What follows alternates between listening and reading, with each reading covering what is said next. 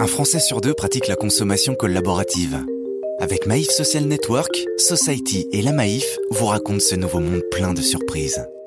Basé sur la volonté de dynamiser la vie locale et de recréer du lien entre habitants d'un même quartier, les applications d'aide entre voisins fleurissent en France. En témoigne l'exemple de la réussite de Smile. Maïf Social Network. Besoin d'une caméra pour un week-end ou d'un escabeau pour accrocher un cadre? Fini les dépenses inutiles. C'est du moins le pari de l'application Smile, lancée en 2014 à Saint-Malo par David Rouxel, avec un objectif simple comme bonjour. Créer un réseau de voisinage afin de favoriser l'entraide et le partage entre voisins. Et la conception de Smile, à l'époque appelée Mon petit voisinage, remonte à 2012. Ce qui m'a à un moment donné euh, donné le déclic, c'était il y a plus de cinq ans maintenant, c'était euh, effectivement de ne pas être capable d'accéder aux ressources de mon voisinage. Et je me suis dit que là, il y avait euh, vraiment quelque chose à faire, et surtout qu'il y avait moyen de développer un outil vraiment utilisable au quotidien pour tout le monde.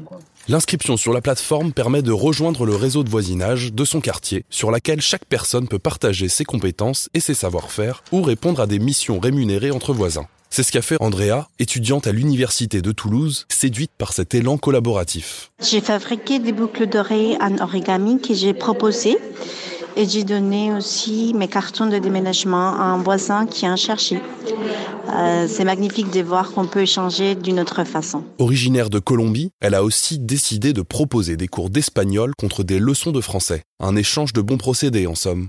Mais sur Smile, il est aussi possible de monnayer son service à un prix évidemment plus avantageux qu'un professionnel. C'est une super GoPro que j'ai acheté 500 euros. J'ai envie de l'amortir auprès de mes voisins, je la mets à disposition de mon quartier. Et ça, c'est génial. David Rouxel appelle ce volet payant le jobbing. Babysitting, aide à domicile, cours particuliers, les services pullulent. C'est ce qui a attiré Paul vers une autre application d'entraide entre voisins. Mon super voisin, qui propose la même formule. Ce Parisien de 25 ans travaille dans la finance et avait peu de temps à consacrer à ses tâches quotidiennes. Il a ainsi pu trouver une voisine volontaire pour faire le ménage chez lui, moyennant rémunération.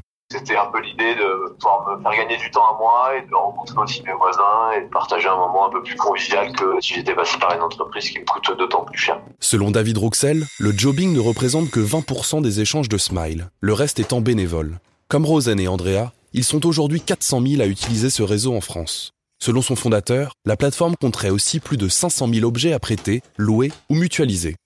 Un succès qui a pu rebuter quelques pionniers. David, 37 ans, s'était inscrit sur l'application au moment de son lancement et l'a quitté depuis. Je m'étais inscrit parce que je, parce que je trouvais ça sympa. Et puis après, avec l'utilisation, je me suis rendu compte que les gens n'étaient pas forcément sérieux, que je recevais plein de mails, que je comparais ça à des spams. C'était assez chronophage, donc j'ai arrêté.